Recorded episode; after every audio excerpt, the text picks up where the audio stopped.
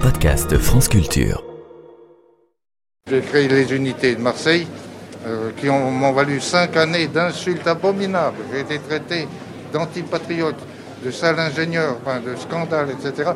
Et ensuite, il y a le président de l'ordre des, médecins de, de la Seine qui a dit le Corbusier va décupler le nombre des fous. Et quand Marseille a été bâti, ils ont dit ah oui, mais c'est une solitude tragique parce que les fous allaient être décuplés par la promiscuité et le vacarme. Or, c'est le silence total et on ne voit personne dans les unités d'habitation où il y a 2000 personnes et une porte. hein. Vous savez, quand la catastrophe est faite, il faut chercher le déblayeur. hein. Et en urbanisme, quand on a fait des bêtises, ça dure 100 ans. hein.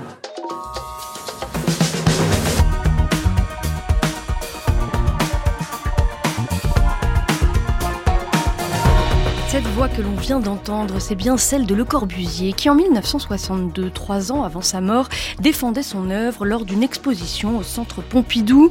Le Corbusier, c'est l'architecte de cette utopie sociale, la cité radieuse de Marseille, un village vertical qualifié de maison de fada. C'est aussi lui qui, dans les années 20, proposait de réduire Paris à une vingtaine de gratte-ciel. Mais au-delà de ces polémiques, il est un artiste qui a révolutionné l'architecture à une époque où la France se reconstruisait à toute vitesse vitesse. Nous allons entrer dans les machines à habiter de Le Corbusier en compagnie de Tim Benton, professeur émérite d'histoire de l'art à la Open University au Royaume-Uni, auteur de cet ouvrage, Les villas parisiennes, Le Corbusier 1920-1930, paru aux éditions de La Villette. Également avec nous Emmanuel Bélanger, historien, directeur du Centre d'histoire sociale des mondes contemporains, spécialiste de l'histoire des banlieues, engagé dans le projet de la fondation du futur musée du logement populaire. Une émission préparée par Diane Devancey, Léa Sabourin, Anouk Milio, Tina Young et Léopold Thievan.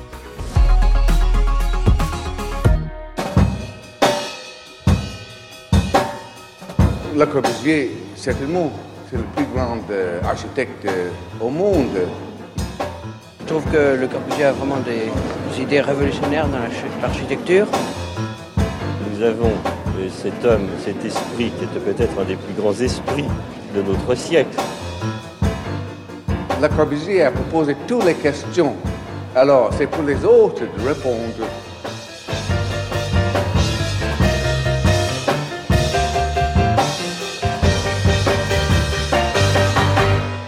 Bonjour Emmanuel Bélanger et Tim Benton. Bonjour. Bonjour. Merci beaucoup d'être avec nous. Alors pourquoi s'intéresser à l'économie selon Le Corbusier? Parce que cet architecte né en 1887 en Suisse est un artiste, mais c'est aussi un homme d'affaires, Tim Benton? Oui, euh, et il faut commencer par parler pas de Le Corbusier, mais de Charles-Édouard Jeanneret, le nom euh, natal de Le Corbusier. Et en effet, il a été formé en Suisse comme artiste, artisan, dans les arts décoratifs. Et il s'est toujours pensé artiste.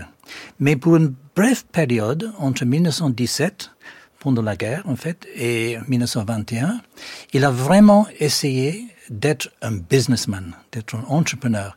Il a écrit à sa mère disant qu'il voulait faire un paquet d'argent et puis pouvoir prendre la retraite et se concentrer à l'art.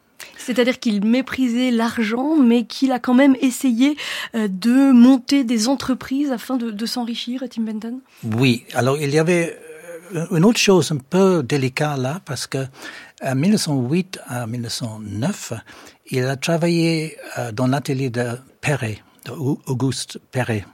Et Perret était un architecte qui était aussi entrepreneur. Et ça a beaucoup impressionné Le Corbusier, que les architectes sont des, un peu des parasites, etc. Et que quelqu'un comme Perret, c'est un vrai exemple d'un homme réel qui travaillait pour l'argent, mais aussi euh, pour l'architecture. Est-ce qu'on peut dire que Le Corbusier avait le sens des affaires, Tim Benton? Oui, alors il le pensait. Euh, et il a persuadé son ami Max Dubois, qui était un, un industriel, qui était chef d'une entreprise de, de, de générateur d'électricité à, à Paris et des autres choses, qu'il pourrait faire une bonne affaire pour lui. Alors cette centrale électrique produisait des cendres euh, comme déchets. Et Le Corbusier a eu l'idée de les former, de les compacter avec des machines, avec un peu de ciment, et de les vendre comme des plots pour la construction. Et donc, on lui a mis en place, on a mis en place une briqueterie à Alfortville, Ça a marché un temps, mais un temps seulement? Attends, c'est-à-dire, euh, il continuait à peindre. C'était, on parle maintenant de 1917-1918. Il, il, était en train de former le mouvement d'art, euh, puriste avec euh, aux enfants, son ami Amédée aux enfants. Donc c'était un peu à mi-temps qu'il faisait ça. Mais quand même, pour cette briqueterie, il y a une correspondance de plus de 2000 documents. Il passait chaque matin à écrire sans cesse, de téléphoner, de voyager dans toute la France. Il avait investi énormément d'efforts. Mais c'était une catastrophe. C'est ça. Finalement, euh, la, la, fabrique de briques a connu une banqueroute assez dramatique, je crois, Tim Benton. Oui, à la, à la fin, pour aller à, la fin de l'histoire, en 1921, il avait euh, bouffé tous les 250 000 francs du fonds de la compagnie euh, et en plus 500 000 de dettes aux créanciers. Donc c'était vraiment euh, une, catastrophe. Et en avril 1921, euh, la compagnie, parce que c'était une autre compagnie qui a pris en charge la briqueterie, la compagnie SEIE, e, Société d'études industrielles et études, euh, s'est euh, mis sur le réglementaire. réglementaire. Euh, donc, il est le processus de, faillite a commencé. On va voir évidemment qu'il a connu plus de succès en tant qu'architecte qu'en tant qu'homme d'affaires, mais justement, qu'est-ce qui l'amène à l'architecture, euh, Tim Bunton, puisque euh, il vient d'une famille d'horlogers et au départ, il se destinait à une carrière d'artisan, de graveur ciseleur? Oui, alors le problème c'est qu'à la chaux de fond, euh, après 1900, la grande petite industrie artisanale d'horloge, la Chaux de Fonds était le centre mondial de, de producteurs de, de, montres, a été en train d'être détruit par des nouveaux industriels qui installaient au Locle et à la Chaux de Fonds des vraies une industrie de, l'horloge. Et donc, euh, l'école où il a travaillé, euh, une, une, section où il travaillait, a été fermée à cause de ça. Et donc, le métier à qui, pour lequel il a été formé n'existait plus au moment qu'il a commencé à enseigner, ou presque pas. Et il a, a eu de ça une grande haine des industries, de, l'industrialisation qui a, qui a, a mis faillite à son père et qui a détruit le métier euh, dans lequel il était formé. Et c'est pour cela euh, qu'il décide de se tourner vers une autre carrière, la carrière d'architecte, et il va euh, ainsi commencer euh, cette carrière en construisant des villas, Tim Benton. Oui, euh, les villas ont commencé seulement. Bon, il a construit des maisons, des chalets plutôt à la chaux de fond, mm. euh, des maisons de différents types. Il a fait un, énorme voyage d'apprentissage. Il a travaillé avec Perret, comme j'ai dit, mais aussi avec Behrens, les deux architectes les plus importants pour le moderne à ce moment en Europe, euh, avec Behrens à Berlin.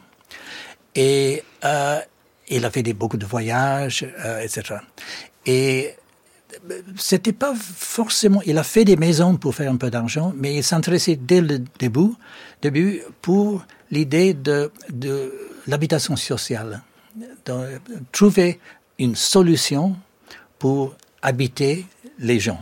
Mm. avec la crise de l'habitation qu'il y avait partout dans l'Europe. Ce qu'il faut dire, Emmanuel Bélanger, c'est que cette question sociale, euh, elle a une importance toute particulière en ce début du XXe siècle. Ah oui, tout à fait.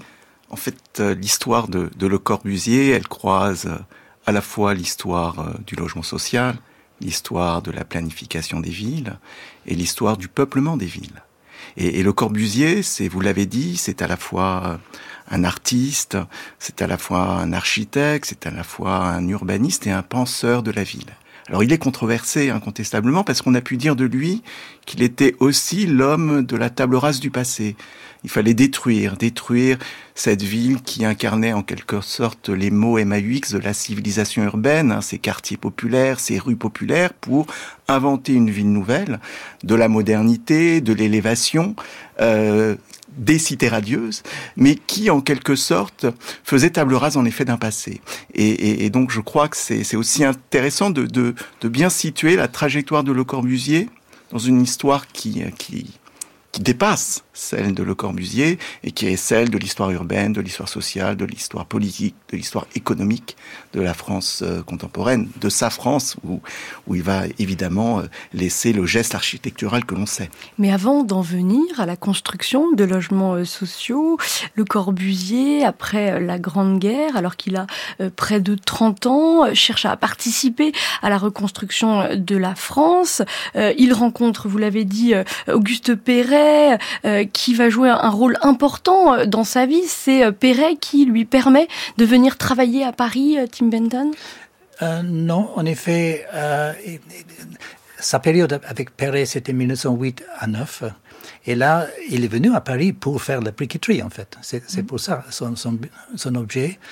Et euh, il a rencontré aux enfants et ça a commencé tout euh, l'épisode de la peinture. Alors il faut expliquer euh, peut-être qui est le peintre Amédée aux enfants, qui est une personne extrêmement importante dans la vie de Le Corbusier. Très important pour plusieurs raisons.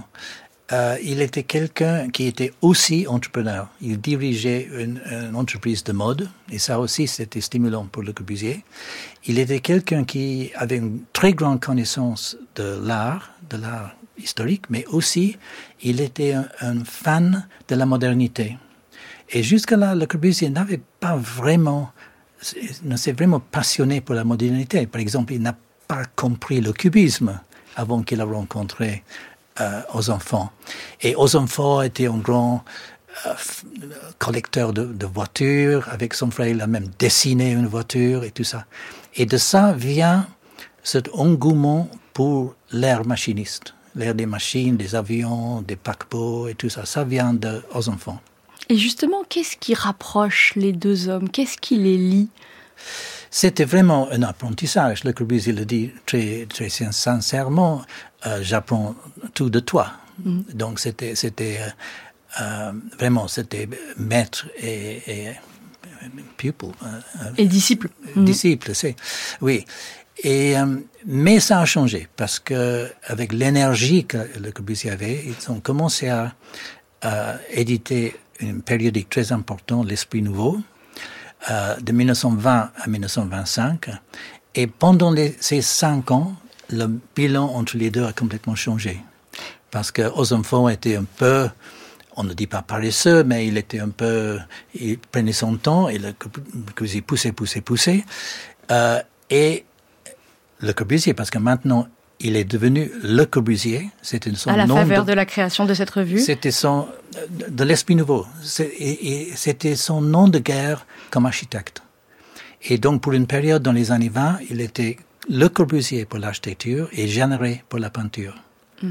Et, et, voilà, c'est commencé comme ça. Comment est-ce qu'on peut définir ce mouvement artistique que Le Corbusier crée avec Amédée aux enfants, le purisme, Tim Benton?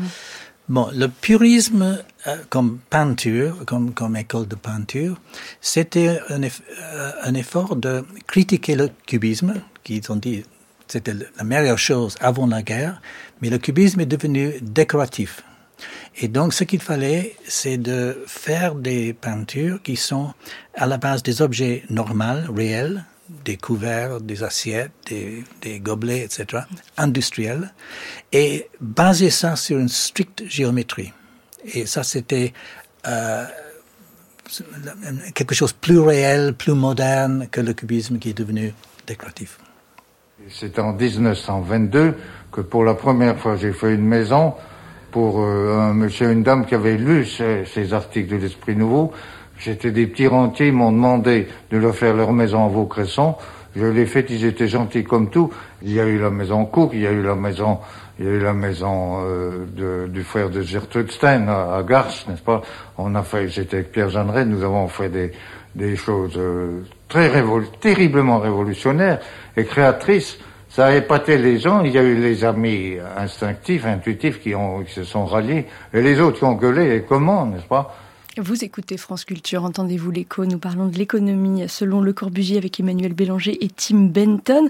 C'était la voix de Le Corbusier dans une archive de 1962. Dans les années 20 et 30, Le Corbusier va effectivement construire un certain nombre de villas luxueuses, essentiellement dans Paris et la région parisienne. Qu'est-ce qu'on peut dire de ces villas, Tim Benton? Est-ce que je peux prendre un petit pas en arrière? Parce que pour comprendre les villas et pourquoi ils étaient euh, elles étaient, comme le Corbusier disait, révolutionnaires. Il faut comprendre le programme d'Esprit Nouveau. Mhm. Parce que l'Esprit Nouveau, euh, c'était un, périodique, pas un périodique d'art, c'était un périodique de culture. Et l'idée, c'est que le monde a été changé par la révolution industrielle, mais les gens normaux ne le comprennent pas. Donc on continue à construire dans le style Louis XIV, Louis XV, même si on a des vêtements modernes. Et donc, le, rôle du poète, parce que c'est comme ça que le Corbusier se, se pensait, c'était de faire comprendre aux gens qu'est-ce que c'était l'esprit nouveau, un esprit de construction, comme il dit. Et à la base de ça, il a commencé à dessiner des cellules. Alors, Le Corbusier avait une idée de la, la révolution industrielle, c'était qu'il suffisait d'inventer quelque chose et ça aurait pris le marché. Son modèle, c'était le Model T Ford de, Ford. Donc, une fois dessiné, a complètement révolutionné le monde. Donc, il a pensé, il suffit de dessiner une cellule construite avec les, produits et les techniques modernes, et ça va Grâce à la standardisation, ça va, être démultiplié à l'infini. Exactement. Ça, ça, sera comme si quand on invente un nouveau outil, ça remplace les autres. Et donc, derrière chaque villa, il avait euh, un standard qui était une cellule qui a dicté le commencement de la forme. Donc, par exemple, il a créé euh, une cellule qu'il appelait euh, une maison, en fait, qu'il appelait Citron. Citron pour être comme Citroën. Et c'était une simple maison comme ça. Et ça, il les a construits. Euh, dans la maison Cook, dont il a parlé, était une version de la Citroën. Il a construit une maison Citroën à Weissenhof, Stuttgart. Il a construit une autre à Anvers. Et puis, une deuxième cellule, c'était les immeubles de villa. C'est la même chose, mais en L, avec un jardin au centre, qui on pourrait multiplier dans des immeubles. Et ça, c'était la base de la Villa Stein de Monzy et de Le Corbusier. Donc à chaque fois que Le Corbusier dessinait une maison, c'était pas une réponse à un programme de client, c'était une exemplification de ce qu'il cherchait. C'était un standard qui pourrait dominer dans le monde. Et ce sont des maisons qu'il construit grâce à cette technique qu'il a découvert auprès d'Auguste Perret, la technique du béton armé, Tim Benton? Oui, mais il y avait une grande différence. Parce que Perret est ce qu'on appelle rationaliste structurel. Donc il pensait que l'architecture doit exprimer sa structure, comme une cathédrale gothique, où on voit les nervures, les contreforts et tout ça. Et ça, c'est l'architecture. Pour Le Corbusier, et en fait, pour la plupart des autres modernistes, ce n'était pas le cas. La structure n'est pas visible. On ne comprend pas exactement comment les bâtiments se tiennent. Et il y a un peu l'élément de miracle. Il y a ces petits pilotis minces qui soutiennent euh, un bloc blanc, par exemple, et on ne comprend pas comment l'un soutient l'autre. Et en l'occurrence, peut-être qu'il faut dire un mot euh, d'une villa qui est importante, qui est la villa Savoie, à Poissy, en, région parisienne, puisque euh, c'est avec cette villa qu'il a pu euh, exprimer un certain nombre de concepts clés pour lui et de rassembler ainsi des éléments importants comme les pilotis, la toiture terrasse, et on a parlé de l'usage du béton armé, la façade libre, des critères qu'il a rassemblés. Il y en avait cinq en tout à Tim Benton, c'est cela?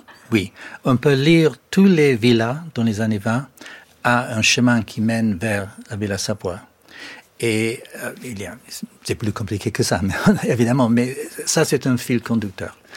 Et euh, c'est en 1927, il a euh, écrit et c'était une conférence d'abord, les cinq points de l'architecture moderne, les pilotis, euh, la fenêtre en longueur, le plan libre, la façade libre et le toit terrasse. Et euh, cette description, qui a eu un énormément de succès, un peu trop à mon avis, parce que c'est pas compris. En effet, c'est devenu un style. Alors, les architectes modernes, et même maintenant, on n'a pas le droit de parler de style. Mais en effet, c'est un style. Qu'est-ce que c'est un style? Un style, c'est une précondition que quand on commence à dessiner, on sait plus ou moins ce qu'on va faire. Et c'est le cas avec la Villa Savoie. La Villa Savoie, c'était un projet très facile pour lui, parce que le site était ouvert, il avait un quadrillage de pilotis, il avait la fenêtre en longueur qui allait tout autour, il avait le jardin au centre, et ça se dessinait presque lui-même. Et en quoi est-ce que vous estimez, Tim Benton, qu'il n'a pas été compris, euh, le Corbusier? Parce que le Corbusier, immédiatement après avoir dessiné la Villa Savoie, a rejeté les cinq points de l'architecture moderne. Il a tout de suite commencé à faire des autres choses. Il a, il a recherché les matériaux euh, naturels, la pierre, la brique, le bois. Et il a fait une villa, la villa de Mondreau, près de Toulon, qui, où il n'y a pas de cinq points. Et euh, dans les années 30, quand il a fait seulement deux maisons, c'était des maisons complètement en pierre, euh, avec euh, des, matériaux normaux. Encore un mot sur euh, ces villas. Elles déploient également un autre concept, celui de, promenade architecturale. Est-ce que vous pouvez nous en dire quelques mots, Tim Benton? Oui. Alors là aussi, la promenade architecturale est quelquefois mal compris parce que c'est souvent comparé au cinéma, c'est-à-dire on déroulé des, des, images en continuité. Et moi, je sais parce que j'ai filmé des maisons de Le Corbusier. J'ai fait un film sur la Villa Savoie. Et je sais que c'est pas facile de faire une continuité d'image. Par exemple, si on monte la rampe, on voit rien. Euh, C'était plutôt une séquence de mouvements dans une maison menant à des vues spéciales. Et on sait très bien parce que ces croquis et les photos qu'il a dirigées captent ces points de vue. Euh, donc c'était un peu comme euh, le, le, chemin d'un pèlerinage. Il y a des stations. Mm. Euh, et on va de l'un à l'autre. Ce qui est intéressant avec le Corbusier, c'est qu'il a créé à la fois ces villas luxueuses et puis euh, des logements ouvriers. Lorsqu'il se lance sur le projet des quartiers modernes Frugès, sur lesquels on va revenir, cela fait un moment que la question sociale du logement a émergé, qu'elle est devenue un enjeu politique, Emmanuel Bélanger? Oui, un enjeu majeur.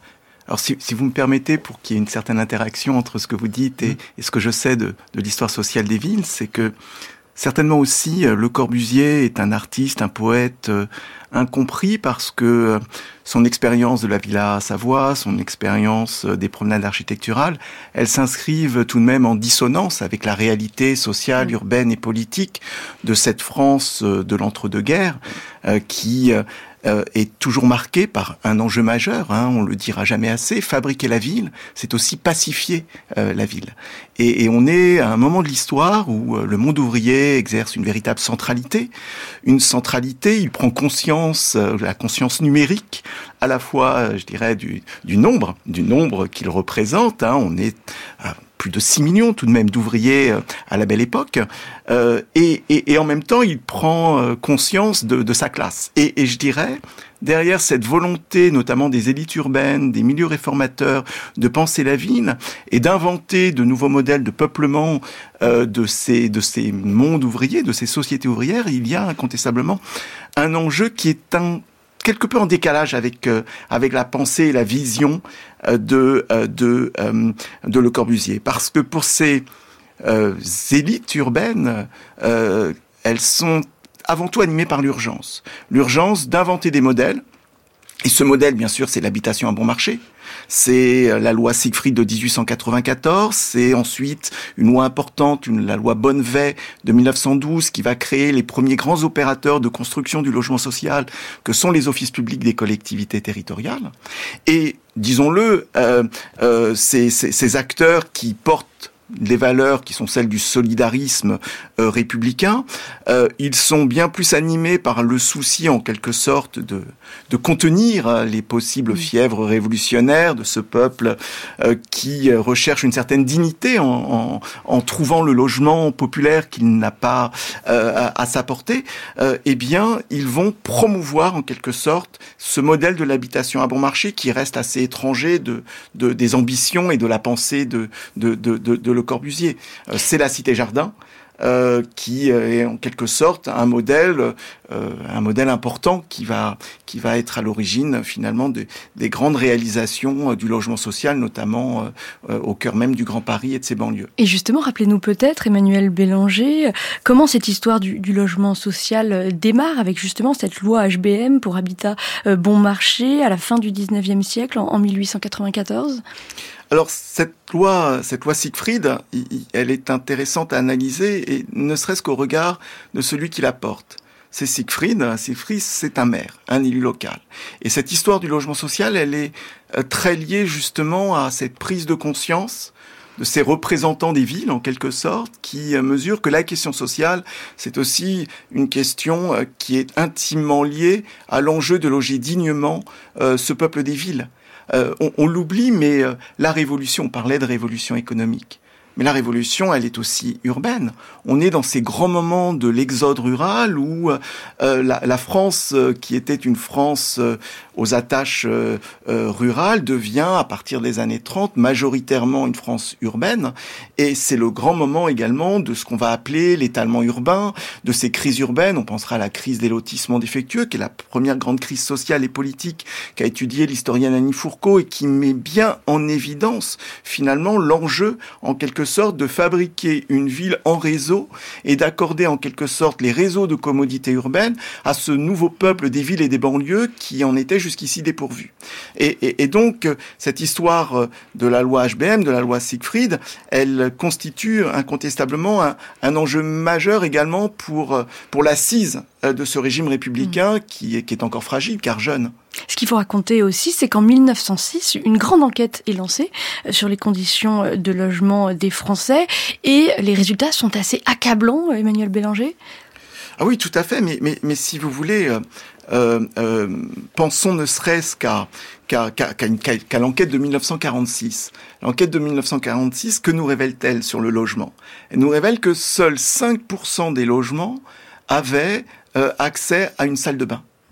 Euh, le, logement et pas uniquement le logement populaire, euh, c'est pas le logement euh, du confort, le logement finalement qui qui offre la dignité, qui offre aussi la possibilité de décloisonner les familles, d'offrir en quelque sorte l'intime à cette vie ouvrière qui, qui, qui lui était jusqu'ici euh, interdite, en tout cas du fait même de, je dirais, de, de, du surpeuplement des villes, de l'insalubrité qui reste le fait dominant euh, de l'époque de Le Corbusier. Et donc il y a cette loi Siegfried, et puis vous l'avez cité, la loi Bonneval de 1912. Euh, c'est aussi une loi importante puisqu'elle va euh, permettre aux communes de, de faciliter en tout cas la construction de, de logements à bon marché, euh, Emmanuel Bélanger Voilà, c'est-à-dire que c'est le premier moment où le logement devient véritablement une affaire publique et où euh, les acteurs qui sont les acteurs, je dirais, euh, de la proximité, si j'ose dire, hein, du quotidien, c'est-à-dire les élus locaux, vont avoir la possibilité de créer des offices en vue de devenir euh, des opérateurs, des bailleurs de logements, et en vue aussi de, répondre à une demande sociale qui est essentielle, c'est de loger leur, leurs administrés. Et, il faut bien sûr attendre une grande loi dans cette histoire du logement social, qui est la loi Loucher de, de 1928, qui est importante parce que pour la première fois, l'État se lance dans une programmation nationale d'habitation à bon marché, euh, avec euh, euh, de programmer 200 000 HBM, habitation à bon marché, et 80 000 logements intermédiaires, qui sont euh, en quelque sorte le fer de lance hein, de cette première prise de conscience de l'État qu'il doit devenir aussi, lui aussi, hein, un acteur euh, de la fabrique de la ville et de la fabrique du logement social. Mais ces projets ne vont-ils pas être interrompus justement par la crise économique de 29 Tout à fait, oui. tout à fait, euh, euh, tout à fait. Et, euh, et, et surtout, on, on peut, à l'heure des comptes, si j'ose dire, euh, donc on sait à peu près que durant l'entre-deux-guerres, seules 300 000 habitations à bon marché ont été réalisées. Mais en Angleterre, c'est 1,8 million, je crois, enfin plus d'un million de logements sociaux qui sont réalisés. Donc on voit bien le, le, retard français, en quelque sorte, dans la prise en compte de cet enjeu majeur qui est celui de loger le peuple. Tim Benton Oui, et c'était intéressant parce que le modèle anglais, en fait, la grande euh, fabrication de maisons, c'était pas même social, c'était fait par des petits euh, constructeurs et aidé par le gouvernement avec les impôts. Donc le grand investissement britannique n'était pas dans des projets publics, mais pour aider les, les individus, pour les donner une hypothèque très bas, par exemple. Comme ça.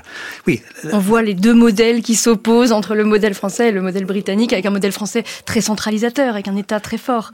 Bien sûr. Et puis aussi, il y a le contraste entre le, le, le, le cité jardin, qui était le modèle britannique, qui a été suivi par, par exemple, Benoît Lévy et des autres en France.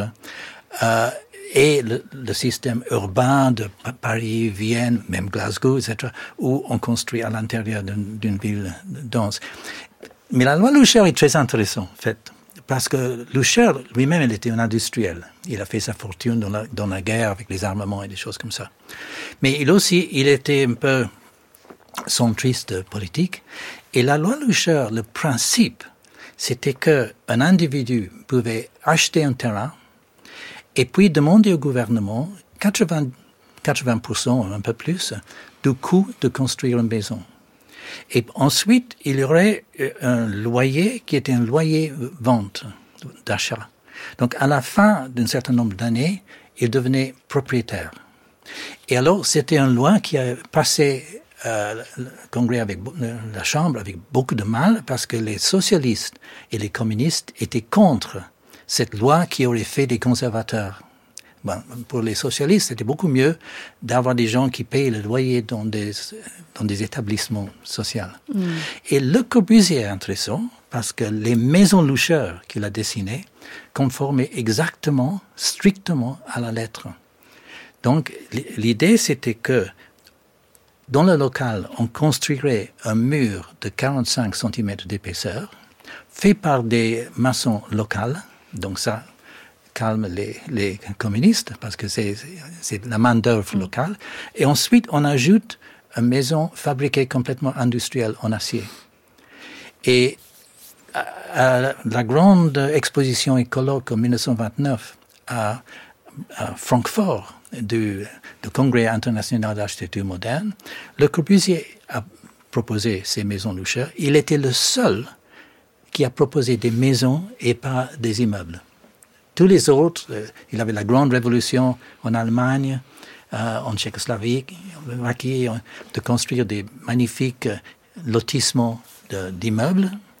Et, mais lui, il était le seul qui a proposé des maisons.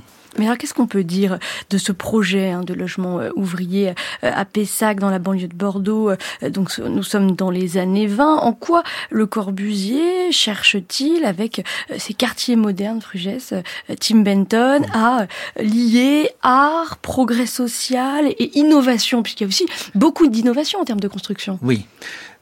En termes de la, stratégie dont Emmanuel parlait, euh, Pessac, c'est un cité-jardin, c'est pas innovateur du tout, c'est un petit groupe de maisons.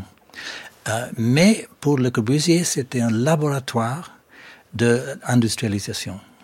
Donc il a persuadé le pauvre client, Henri Frugès, d'acheter des canons à ciment, deux canons à ciment et un compresseur pour le coût de 70 000 euh, francs.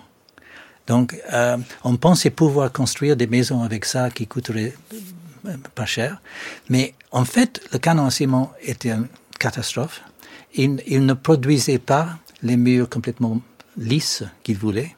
Et à la fin, il a dû introduire son maçon de Paris et les maisons à Pessac ont été faites à, à la taloche, à, la main. Et c'est pour ça que le projet s'est révélé complètement ruineux?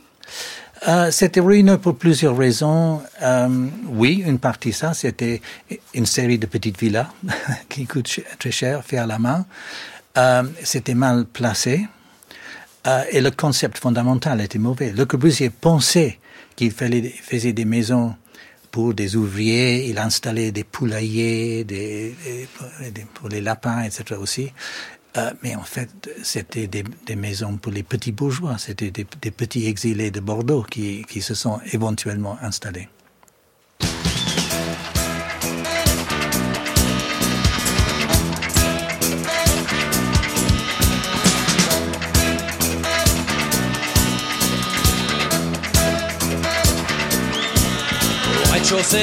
Dans mon HLM, il y a une espèce de barbouze qui surveille les entrées sur tout ce qui bouge, surtout si c'est bronzé. Passer nuit dans les caves avec son Beretta, traque les mots qui chourave, le pinard au bourgeois. Il se recrée l'Indochine dans sa petite vie de. Sa femme sort pas de la cuisine, sinon il cogne dessus. Il est tellement givré que même dans la Légion, on finit par le jeter. C'est vous dire s'il est con. Putain, qu'il est blême mon HLM et la montre du huitième, le HLM. Au premier dans mon HLM, y'a John Cap dynamique, costard en alpaga, celui qui a payé 20 briques, son deux pièces plus loggia. Il en a chié 20 ans pour en arriver là. Maintenant il est content, mais il parle de se casser. De toute façon, il peut pas il lui reste à payer le lave-vaisselle, la télé et la sûre pour ses chats. Parce que naturellement, ce bon contribuable centriste, il aime pas les enfants. C'est vous dire s'il est triste. Putain, ce qu'il est blême. Mon HLM et la bombe du huitième. Le HLM. Au deuxième, dans mon HLM, y a une bande d'allumés qui vivent à 6 ou 8 dans 60 mètres carrés. Y a tout le temps de la musique des anciens de 68. Y en a un qui est chômeur, y en a un qui est instinct, y en a une, c'est ma soeur. Ils vivent comme ça, relax, y a des matelas par terre. Les voisins sont furax, ils font un boucan d'enfer. Ils payent jamais leur loyer. Quand les huissiers déboulent, ils écrivent à Libé. C'est vous dire s'ils sont cool. Putain, ce qu'il est plein. Mon HLM et la bombe du huitième. Le HLM. Mon HLM de Renault sur France Culture. Dans Entendez-vous l'écho Nous continuons à explorer l'économie selon Le Corbusier. Emmanuel Bélanger et Tim Benton sont toujours avec nous dans cette émission réalisée par Sam Bacast avec l'aide de Véronique Jolivet et mise en onde par Florent Bujon. J'ai fait un pari qui devenait une ville verte où les conditions d'habitation devenaient humaines car elles sont devenues inhumaines. On me répondait les boutiques de Paris, c'est si joli à voir le titi parisien sur le trottoir, eh ben, allez vous servir maintenant dans les rues pour trouver les titis sous les roues des autobus, n'est-ce pas? Je dis de la, la, ville verte, c'est-à-dire que profitant des techniques modernes, je dis on peut faire des gratte-ciel, mais non pas des gratte-ciel américains qui sont cocasses, qui sont des aigrettes de vanité, n'est-ce pas? Mais des gratte-ciel modernes d'une grande contenance, lesquels permettent de dégager tout autour d'eux de gigantesques surfaces de circulation de piétons libres, n'est-ce pas, et, et, et d'automobiles sur autostrade surélevées, là, quand elles sont en transit. Et ensuite, j'ai situé les fonctions de la ville. Les fonctions, c'est habiter, travailler, cultiver le corps et l'esprit. Voilà une archive de Le Corbusier de 1962. Comment Le Corbusier passe-t-il de l'architecture à l'urbanisme, Tim Benton? Alors, c'est un moment dramatique. En 1922, au Salon d'automne, il présente un projet pour une cité pour 3 millions d'habitants, avec un grand diorama très spectaculaire de 14 mètres, je pense, de grandeur. Et il a trouvé que pour la première fois de sa vie, il a été remarqué. Il avait le, le pâté cinéma qui a fait un entretien. Il était remarqué dans tous les périodiques et tous les journaux. Euh, et sa vie comme conférencier, en fait, a commencé à ce moment-là. Et dans toute sa vie, euh, il, a, il a continué à écrire des livres et faire des conférences à la fois sur l'architecture et sur l'urbanisme. Et il a trouvé que c'était l'urbanisme qui faisait parler plus Donc il y a une certaine dose d'opportunisme, on le comprend. Euh, mais alors quelle est cette ville fonctionnelle que Le Corbusier appelle de ses voeux? Elle s'appuie sur la rationalisation et la séparation des fonctions, Tim Benton? Oui. Alors Le Corbusier parle des, marches inévitables de la logique. Euh, et en effet, le, projet de la ville rationnelle qu'il a conçue en 1922 et qui a écrit dans un livre Urbanisme en 1924, euh, a une logique assez intéressante si on prend un point de vue seulement. Donc ce qui ce qu'il explique, c'est que la ville a été envahie par les chemins de fer, par les grands gares. Donc soudain, une ville médiévale qui a développé petit à petit selon les gens est envahie par les foules des gens. Et la circulation ne fonctionne pas parce que les rues qui sont grandes à l'extérieur deviennent petites à l'intérieur. Donc il fallait faire le contraire, il faut que les rues soient grandes à l'intérieur et plus petites à l'extérieur, et que la concentration devient plus grande au centre. Et il y avait une autre chose, c'est-à-dire qu'il y avait un débat au moment, qu'est-ce qu'on va faire pour le centre d'affaires? Est-ce qu'on va le faire à l'extérieur, ce qui éventuellement a été fait à la défense, ou est-ce qu'on le fait au centre? Et Le Corbusier, dans sa logique un peu, tout petit peu tordue, il faut le dire, pensait qu'il sauvait Paris en construisant sur la rive droite une partie qui était déjà était presque tout nommé comme taudis. À l'époque, c'était insalubre. Euh, le centre d'affaires. Et comme ça, il garderait euh, le business et le centre et la culture et tout le reste de la ville, l'opéra et toute la partie culturelle pourrait être nourri par le centre d'affaires. Et c'est un, plan, euh, ce plan voisin donc euh, qui euh, qui est proposé, ce plan de réorganisation urbaine de Paris. C'est un plan qui a fait scandale, Tim Benton? Énormément scandale, oui, parce que c'est normalement et correctement pensé comme une destruction de, de la ville de Paris. Mm.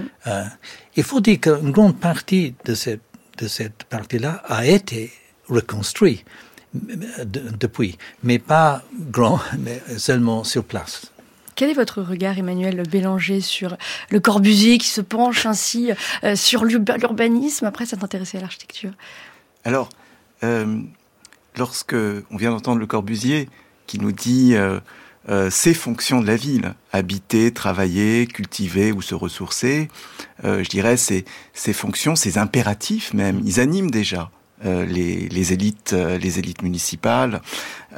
Et, et, et, je pense notamment à cette volonté de planifier la ville, de planifier la ville qui, qui est née aussi un contexte. Ne l'oublions pas, sortir de la Grande Guerre une grande guerre qui euh, a donné lieu à la destruction des villes de façon tout à fait inédite jusqu'ici.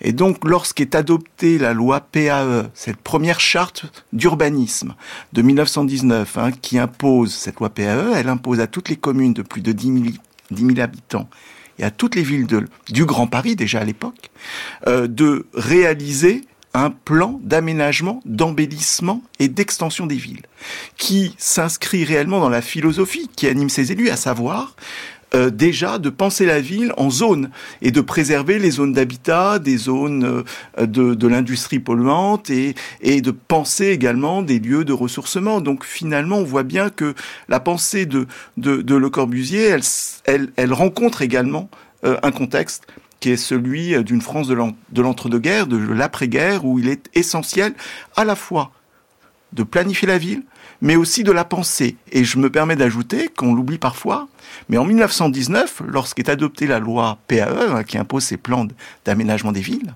on invente également l'urbanisme. En tout cas, l'urbanisme est reconnu comme une science, avec la création de l'école des hautes études urbaines, qui créée en 1919 par ces grands réformateurs, en particulier Henri Sellier, hein, qui est une grande figure du municipalisme en France et du socialisme municipal, et une école qui va devenir l'Institut d'urbanisme de l'université de Paris qui existe encore aujourd'hui sous le nom d'école d'urbanisme de Paris. Et donc on voit bien en quelque sorte que finalement cette pensée d'aménagement de la ville, elle répond aussi à cet impératif social, hein, c'est-à-dire d'ordonner la ville pour loger dignement euh, euh, en respectant toutes ces fonctions que développe euh, et que défend également le Corbusier, mais qui sont aussi incarnées par d'autres. C'est ce que je voulais dire. Un an a passé. Et si dans les villes et les villages noircis au feu de la bataille, des Français vivent encore au milieu des ruines, soumis encore à ces drames quotidiens de l'eau difficile, de la chaleur difficile, de la lumière difficile, des baraquements s'élèvent un peu partout pour remplacer provisoirement les 450 000 immeubles complètement détruits.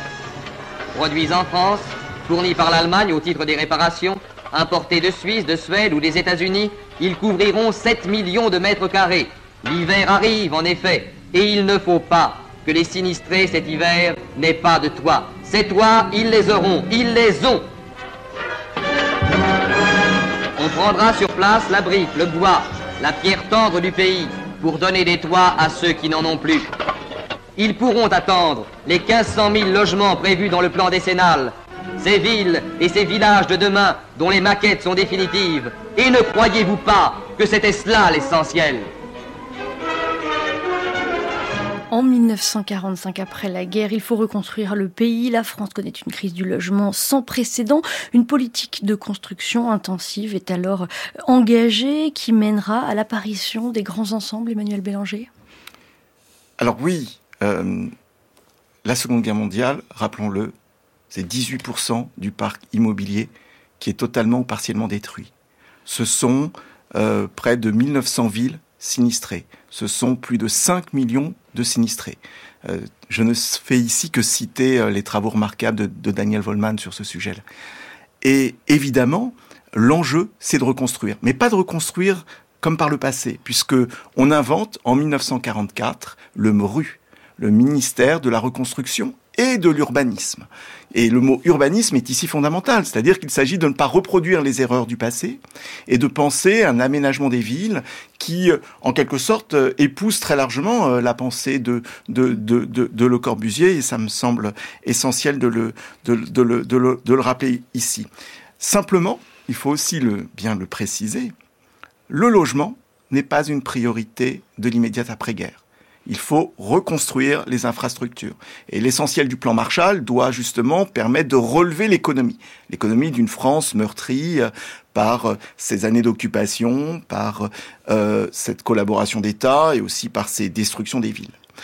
et donc, finalement, l'enjeu en quelque sorte de bâtir du logement, la priorité de bâtir du logement, elle n'apparaît qu'à partir des années 50. Dans un contexte particulier, on pense par exemple à l'abbé Pierre, Hein, cet, euh, cet, appel de 54 de l'insurrection des bontés qui euh, qui dit euh, la détresse, qui dit la souffrance hein, de ces de ces nouveaux urbains qui ont fui leur campagne ou ou qui sont venus en quelque sorte apporter leurs bras à la réindustrialisation et à l'économie et la reconstruction de la France et qui ne trouvent pas à se loger. Et oui, parce qu'il y a une partie de la France qui est détruite, mais il y a aussi une forte croissance démographique et un fort exode rural.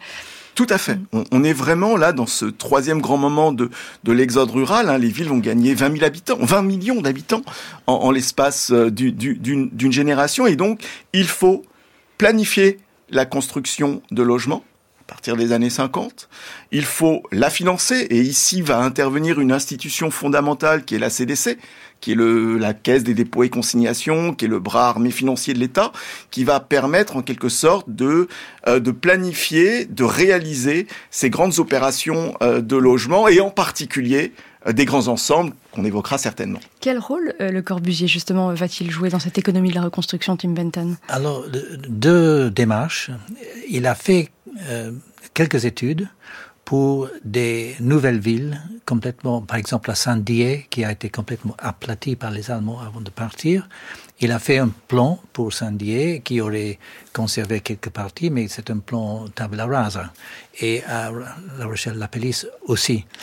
Euh, et ça n'a pas été construit. Ce qu'il a conclu de, des problèmes d'après-guerre, c'était que c'était pas possible de dessiner les villes dans des conditions en France, euh, surtout pour lui. Et donc, ce qu'il fallait faire, c'est de trouver une unité sociale qui sera comme un village, où il y a tout le nécessaire, une école, des magasins, des collectivités, des lieux sociaux, euh, et les mettre tous ensemble dans un grand bar, dans un grand bâtiment. Et c'était ça son projet de l'unité d'habitation à Marseille. Euh, qui a été construit dans la banlieue de, de Marseille, euh, dans un lieu relativement neutre à ce moment-là. On va parler bien sûr de, de, la cité radieuse de Marseille, mais euh, d'abord, plus largement sur les grands ensembles, Emmanuel Bélanger, en quoi euh, le Corbusier, sa pensée, a-t-elle influencé la construction de ces grands ensembles? Alors, je, je, dois vous avouer que euh, celui qui va vraiment influencer euh, les grandes politiques urbaines euh, de l'après-guerre, c'est moins Le Corbusier, c'est bien davantage euh, Jean-François Gravier. Mmh. Jean-François Gravier, on l'associe euh, à un ouvrage connu de tous, hein, Paris et le désert français, et qui est un réquisitoire en quelque sorte contre le Grand Paris, un réquisitoire contre la ville dense, euh, contre cette capitale qui à elle seule concentre 50% de la richesse nationale. Et donc c'est un, je dirais, un plaidoyer pour un rééquilibrage, un rééquilibrage euh, du développement urbain, du développement économique et euh, ces politiques de logement euh, on en construit euh, plus de 800 000, près de 900 000 logements sociaux dans les seuls grands ensembles hein, qui ont été euh, un, qui révèle à la fois la, force de l'industrialisation de la construction et, et surtout euh, la force également d'une planification urbaine hein, qui va prendre le nom des UP les zones à urbaniser en priorité, hein, près de 200, qui vont donner un peu partout en France hein, euh, lieu à l'élévation de, grands ensembles qui sont pensés euh, parfois comme euh, des villes nouvelles, sans en avoir les attributs, hein, car elles connaissent l'enclavement, elles n'ont pas tout, toutes les, les fonctions en quelque sorte que réclamait et revendiquait euh, le Corbusier. Donc finalement, l'urgence c'est de construire, de bâtir, d'industrialiser pour bâtir vite, euh, euh, et, on pense peu, très peu en réalité à la pensée de, Le Corbusier dans, les choix politiques du moment. Ce matin à Marseille a été posée la première pierre d'un immense édifice dit Unité d'habitation Le Corbusier. Elle s'élèvera en bordure du boulevard Michelet, à proximité de la banlieue de Mazarques. Des experts français et étrangers viendront suivre l'avancement des travaux, dont certaines caractéristiques seront matériellement inédites en matière d'habitat. Cette unité, c'est une cité-jardin verticale qui groupe 1600 personnes en un seul bloc d'habitation. Mmh. Et elle remplace, et elle remplacera la tradition ou l'usage des cités-jardins horizontales qui conduisaient à des extensions de villes néfastes et elle apportera, elle créera des avantages décisifs au point de vue de l'habitation. Ce principe de l'unité de la cité-jardin verticale supprime l'immense gaspillage financier et social des villes démesurément étendues on arrivera à, à, faire des villes infiniment plus petites, beaucoup moins étendues, et tout le gaspillage des banlieues disparaîtra. Voilà une archive du 16 octobre 1947. Donc cette unité d'habitation, c'est ce concept développé par Le Corbusier. Cette cité radieuse a donc vu le jour à Marseille, mais elle n'a pas aussi bien fonctionné que ce qu'espérait son architecte Tim Benton. Ça a marché relativement bien, hein. ça, ça, marche parfaitement bien maintenant. Il y a eu un moment où ça s'était dégradé un peu, c'était toujours trop cher euh, pour les habitants qu'il cherchait. Les magasins ont rapidement fermé. Oui, euh, oui, parce que c'est la loi économique. Le Corbusier comprenait rien de, de tout ça. Euh, et oui, euh, mais il y a quand même il y a quelques sociabilités. Il y a des bureaux d'architectes, il y a une librairie, il y a des il y a un peu une vie là, mais pas beaucoup, il faut le dire. Euh, le, problème est après il a construit des autres unités, donc quelques-unes, Fermini par exemple, étaient vraiment fait à la règle de l'HPM, donc pas trop cher. Et euh, presque tous fonctionnent assez bien maintenant, mais le problème c'est que, par exemple, à Firmini, il y avait vraiment une attaque contre l'unité faite par euh, la, la ville, par la municipalité de la ville qui, qui voulait le détruire. Pourquoi?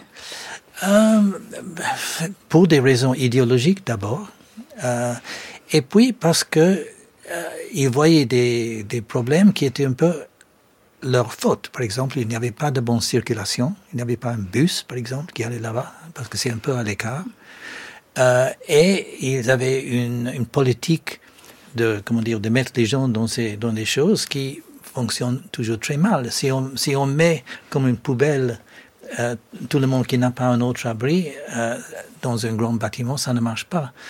Et donc il y avait plusieurs, plusieurs problèmes, mais c'est difficile de distinguer l'aspect social de l'aspect architectural. Ce qui est sûr, c'est que Le Corbusier euh, voulait offrir des logements dignes euh, à ses habitants et des logements euh, qui avaient notamment une vue particulièrement impressionnante. Il s'est inspiré de, Rio pour cela, Tim Benton. Il y a deux choses. Il faut dire qu'une chose qui est très importante dans les unités d'habitation, c'était que c'était une solution pour l'appartement transversante donc il y avait une circulation d'air euh, et chaque appartement offrait une vision à l'est pour le matin et à l'ouest pour l'après-midi. C'est une chose. Il y avait le salon à double hauteur qui donnait beaucoup plus d'espace pour, pour, pour, respiration pour les habitants. Donc ça, c'est une chose. Mais cette question de visuel est très importante. Parce que si on veut critiquer euh, le Corbusier à fond pour tous ces projets d'habitation, c'est que il n'a jamais vraiment compris la situation de la famille normale. Pour lui, le modèle d'habitant, c'était à la fois un moine, un artiste, un intellectuel. Et il, il était un, cas assez précis de ce qu'on utilisait, on, on, osait le dire dans les années 70, on, on parlait de, de primacy of the visual, c'est-à-dire que le visuel est le plus important. Et euh, les marxistes, nous les marxistes, ils ont ah oui, ça c'est le complot bureau, bourgeois pour euh, échanger l'esthète pour les vraies choses de la ville. Et c'est vrai que l'esthétique et le calme étaient les priorités de Le Absolument. Et lui, euh, il est capable de ça. Il, son idéal, c'est d'avoir une boîte complètement calme, euh, acoustiquement, euh, avec une très belle vue. Et d'ailleurs, il a été euh, énormément critiqué euh, pour cela. En effet, qu'est-ce qu'on peut dire des limites euh, de l'œuvre de Le Corbusier, Tim Benton? Quelles ont été ses erreurs? Ah. Malheureusement, on arrive à la fin de l'émission, mais, mais, il y a sans doute beaucoup à dire. Ok, il y a, il y a plein d'erreurs. bon, d'abord, comme j'avais dit, l'erreur de prendre un seul fil de logique et le poursuivre à bout sans regarder les autres conséquences de construire des grands bars, par exemple, sans penser à l'ombre qu'il pourrait jeter, à, penser un magnifique viaduc avec des vues sur Alger, sans penser au bruit euh, pour les habitants. Donc, toujours sa pensée était un peu unidimensionnelle. Et puis, il était surtout un artiste.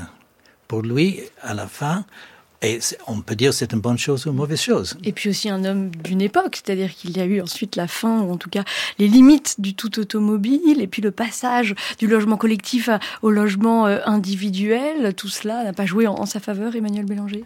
Oui, les grands ensembles, comme les cités radieuses, elles sont en quelque sorte victimes euh, de ce grand choc de la désindustrialisation et de la fin de, de la ville de l'âge industriel en quelque sorte.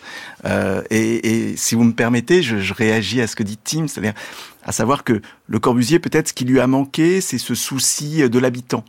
Euh, ce souci de l'habitant, ce souci de d'avoir une pensée incarnée et qui repose, y compris sur ce qu'on appelle aujourd'hui euh, une science participative et un urbanisme participatif hein, qui pense les villes euh, à, à, l'aune et, avec euh, l'expérience de, ses habitants. Et bien sûr, je pense à un très beau projet du musée du logement populaire qui, euh, qui s'inscrit vraiment dans cette volonté de, de, restituer cette histoire de ces générations d'habitants du logement social qui sont aussi l'histoire de France. Merci beaucoup à tous les deux, Tim Benton et Emmanuel Bélanger, d'avoir été avec nous tout au long de cette émission.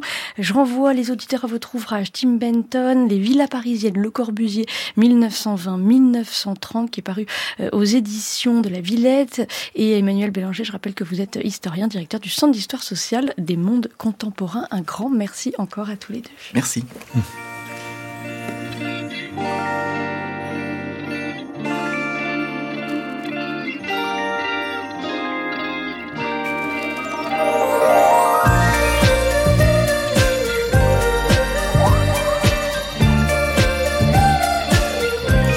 C'est la fin d'Entendez-vous l'écho. Merci à tous d'avoir été avec nous. Demain, Aliette Ovine recevra la sociologue Maud Simonet pour son essai L'imposture du travail, des endocentrés, le travail pour l'émanciper. Essai qui vient de paraître chez 10-18. Puis elle reviendra sur les prix planchers agricoles avec Olivier Mével et Hervé Guillaumard. D'ici là, vous pouvez retrouver toutes nos émissions sur notre site franceculture.fr et sur l'appli Radio France. On vous attend également sur X sur le compte d'Entendez-vous l'écho et en vidéo sur YouTube.